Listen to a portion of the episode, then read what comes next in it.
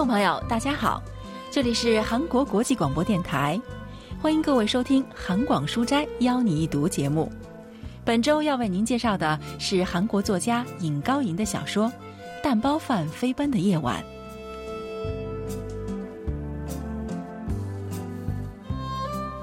在这个禽流感肆虐的冬天，新闻报道中的鸡蛋价格已经逼近一万韩元。除了在春节礼品套盒中偶尔会看到几颗以外，家常便饭的标配鸡蛋几乎消失了踪影。甚至有人为了尽情享用鸡蛋，不惜坐上飞机漂洋过海；还有的人则对输送鸡蛋的飞机望眼欲穿。在这种情况下，这次活动能够得到四盘鸡蛋的赞助，就是一件非常了不起的事情了。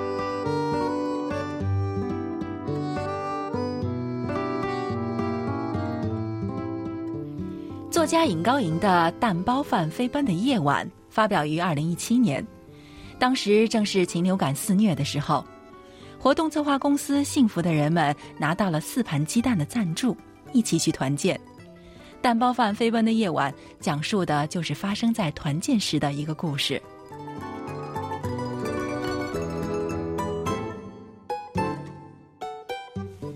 这部小说的主人公是三十九岁的严青。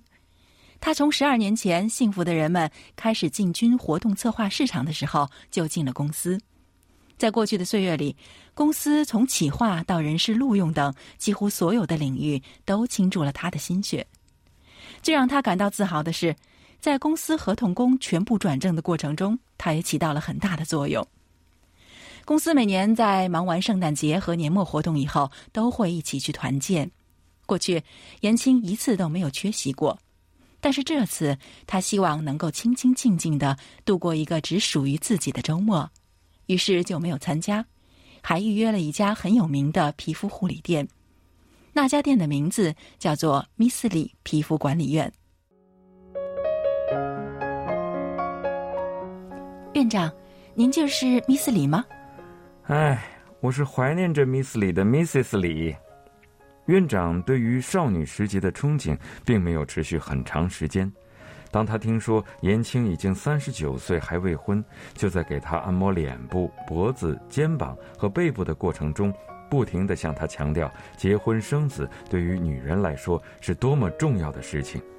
严青对院长的喋喋不休实在招架不住，就对他说：“其实自己根本没有要结婚的想法。”院长一边给严青的脸上涂抹泥浆面膜，一边叹息，最后用非常担忧的口吻说：“那我们的地球可怎么办？”地球，严青大吃一惊，正想说：“我干嘛还要担心地球？”那院长给他的嘴唇涂上了唇膜，使他没法张嘴。院长继续自顾自地说：“虽然这个时代已经有了‘五抛一代’这样的词。”自己也不是不能理解，但就是担心，如果这样下去，人类该怎么办？严青脸上和嘴上敷着面膜、唇膜，在这一片漆黑之中，他想起在一本男士杂志上读过的专栏文章。那文章说，如果人类因为不生育第二代而灭亡了，那问题就在于像严青这样不愿意结婚生子的人。所以，这个院长也在拿地球说事儿。但是实际上，严青下决心独自生活，然后一个人安安静静的离开人世，跟地球的未来没有半点关系。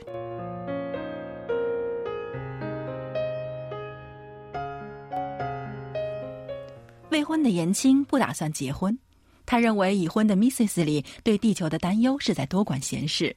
文学评论家全少英介绍说。임신이나출산은그주체가결정해야하는문제지타인을위해서사회를怀孕和生育是个人决定的事情，不是为了他人或者社会必须担负的责任。更不用说目前对职场女性生育提供的制度支持和福利优惠等仍旧不够完善。下决心怀孕并不是一件容易的事情，但即使这样，年长一些的女性仍然动不动就会碎碎念女人要结婚、要生孩子等等。 从这一点可以看出，韩国社会一直以来对于女性所抱有的认知是多么的封闭和顽固。颜青虽然从未完全摒除恋爱、结婚、怀孕和生育的可能性，却不得不考虑在这方面的投资和由此获得的收益比。他觉得，陷入停滞不前的感情游戏消耗太多，更主要的是与其他人相见的机会也越来越少了。实际上，严青也曾经为恋爱和结婚做过一些努力。他听说在教会遇到人生另一半的可能性很大。于是，还在三十三岁的时候开始去教会做礼拜了。除此之外，他还参加过登山爱好者群、摇摆舞爱好者小组，但都没有什么收获。阿斗阿斗阿斗阿斗阿斗。做完皮肤护理后，严青打开手机，发现工作群里有一百多条未读信息。原来是老板询问今天哪个职员没有去团建，大家说出了严青的名字。但是老板打不通他的电话，就发短信给他，让他到公司里去找一份资料，然后用速递给他寄过去。如果是以前，严青一定会马上行动。公司离他家并不远，而且经常会有这样的事情。但是今天有些不太一样，老板没有任何说明，也没有寻求他的谅解，并且想当然的认为严青一定会说 OK，这种态度太明显了。不过，即使这样，严青也并不习惯理直气壮地说：“今天是自己休息的日子，去拒绝老板的要求。”严青想起了曾经在自己手下工作过的后辈吴佑俊。去年年底，严青和佑俊曾经组成一个小组开展工作。那个时候，严青扮演圣诞老人，佑俊扮演了驯鹿。咱们是多劳多得，加班会有奖金的。当严青给佑俊分配额外的工作时，佑俊的反应是他根本没有想到的。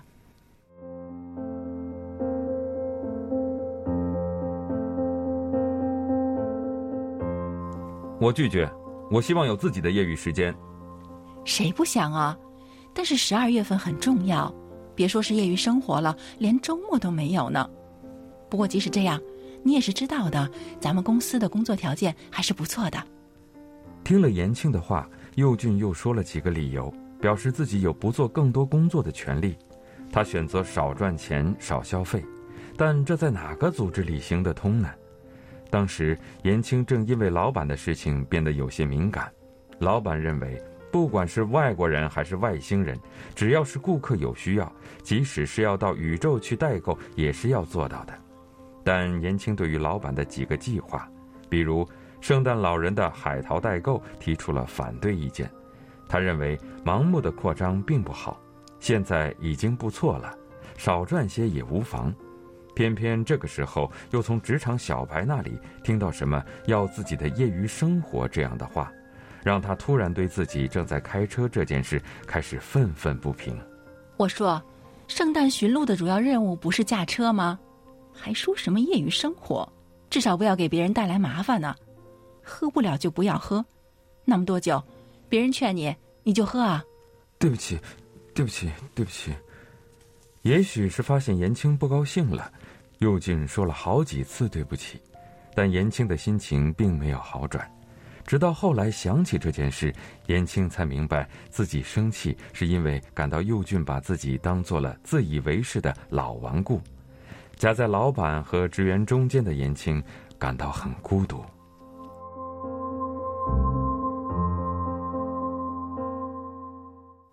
想起了当时那件事后，严青决定拒绝老板的要求。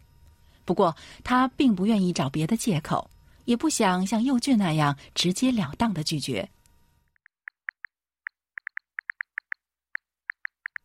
我现在也在去团建的路上。严青想出的办法就是也去参加团建活动，而这也正体现了他的性格。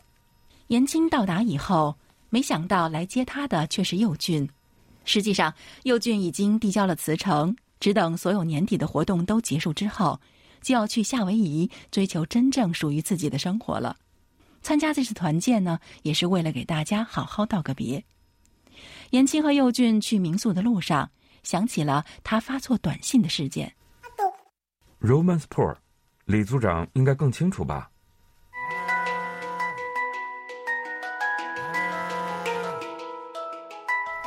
我发错短信了。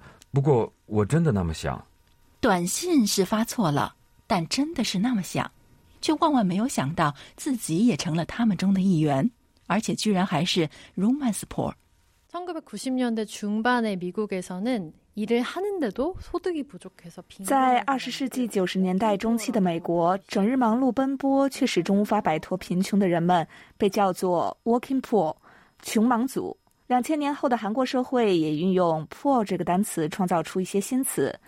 像颜青这样为了恋爱，虽然也做了一些尝试，但毫无收获的人就被叫做 “romance poor”。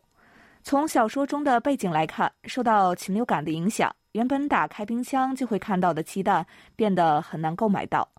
为了大量生产和消费，人们在密集的空间里饲养大量家畜，因此禽流感变成了一种可怕的疾病。在这样的社会里，恋爱也被人们从合理性和效率方面进行评价，投资费用收益和消耗也成了判断标准。也许就是人类这样的斤斤计较使得爱情也像消失的鸡蛋一样消失了。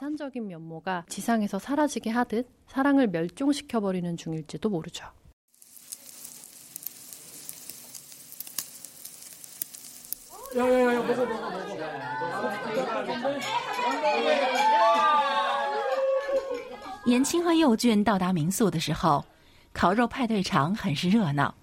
他们找了个空位坐下来，烤肉在烤盘上滋滋作响，正在变得焦黄。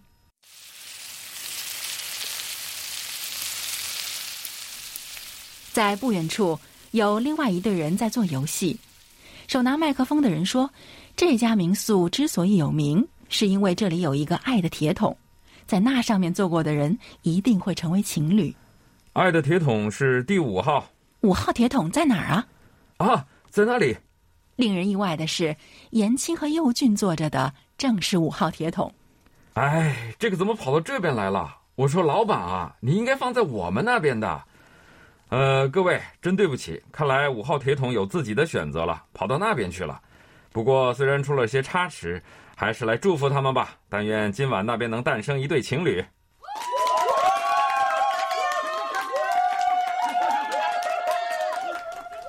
差不多到了午夜，铁桶也渐渐的没了温度。大家有的去煮方便面，有的去散步，还有的说要回去睡觉，纷纷散去了。佑俊和严青坐在铁桶边，商量着明天吃点什么来醒酒。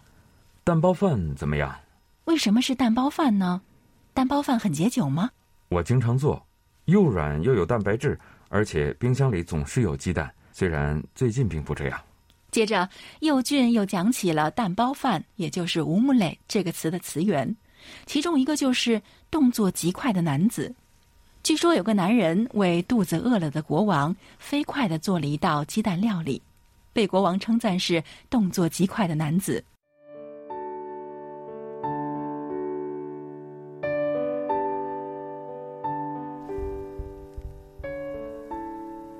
为什么选择了夏威夷呢？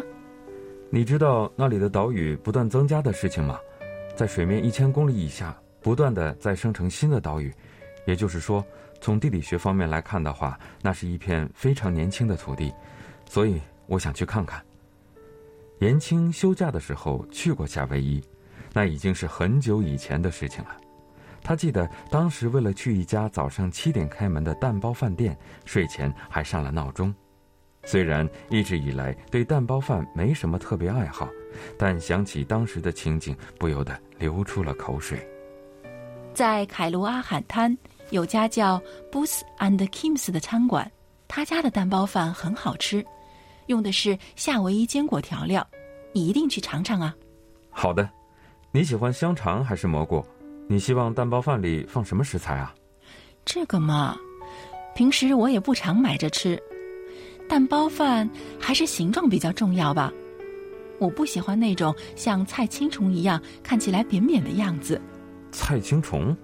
是啊，最好是胖一点，就好像那个什么球来着？橄榄球？啊，对了对了，橄榄球。就算不能像橄榄球那么完美，至少也得给人一种很实在的感觉。啊，说着说着，突然很想吃，都这么晚了。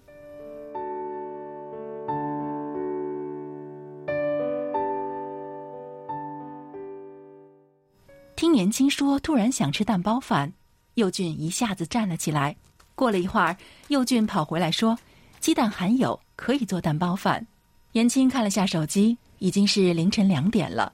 在禽流感盛行、鸡蛋变成天价的时候，而且还是凌晨两点，延青好像被什么迷惑住了一样，跟在那个说要在这个时间做蛋包饭的男人后面走着。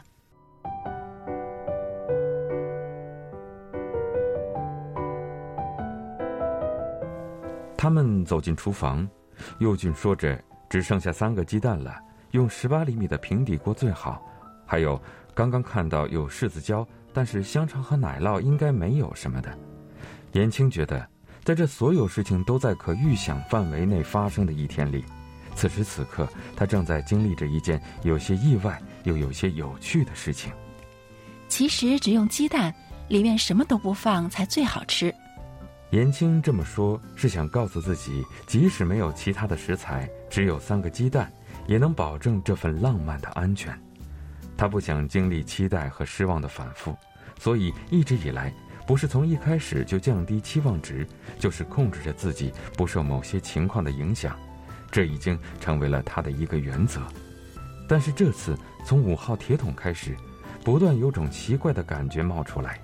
严青想。也许对自己来说会有非常特别的瞬间，也就是说，真正的惊喜正在一步一步的走来。他不希望这个过程太长，因为不想因此而心神不安。如果有个人正在靠近，他更情愿是对自己生活的一种意想不到的突袭。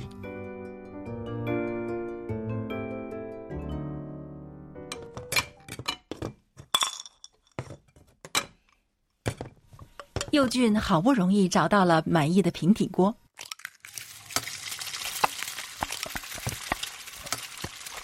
他磕了三个鸡蛋，然后轻巧的快速搅拌开。严青看着这个在凌晨两点为自己下厨的男人，发现自己过去并不了解他。他想，如果佑俊做的蛋包饭有完美的一面，等到明年春天的时候，也许可以买张去夏威夷的机票，就当是一个短暂的休假。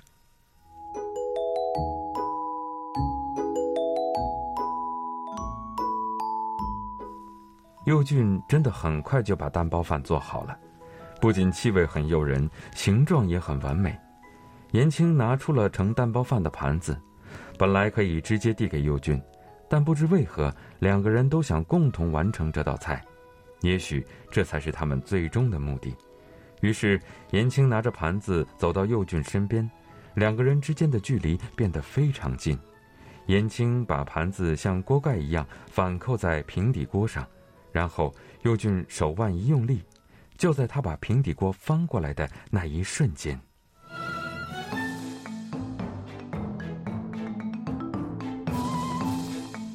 蛋包饭掉了出去，没有落在盘子上，而是从平底锅和盘子的中间掉了出去。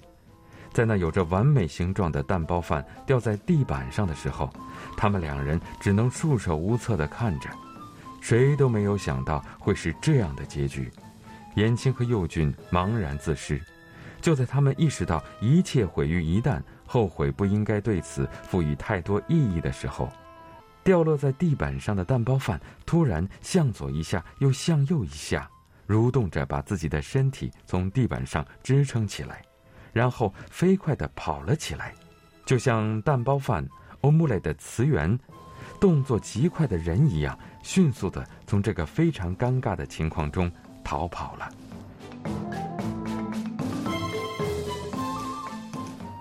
非常有节奏的，仿佛跳着舞，不管不顾的跑远了，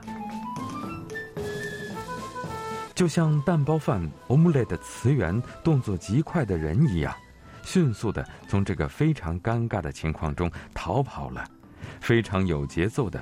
仿佛跳着舞，不管不顾的跑远了。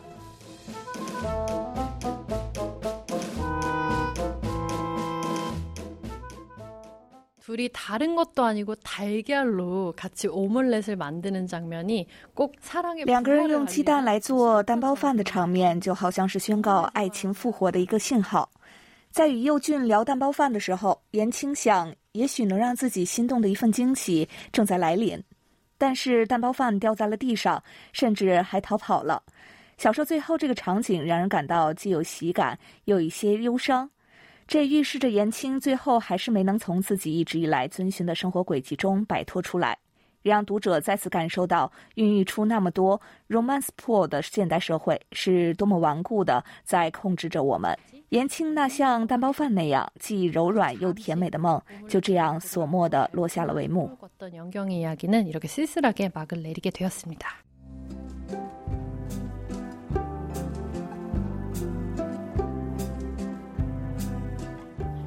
听众朋友，我们在今天的横广书斋邀你一读节目当中，为您介绍了尹高银的小说《蛋包饭飞奔的夜晚》，希望您能喜欢。到这里，韩国国际广播电台一个小时的中国语节目也就全部播送完了。主持人立新和婉玲，感谢您的收听，我们下期再会。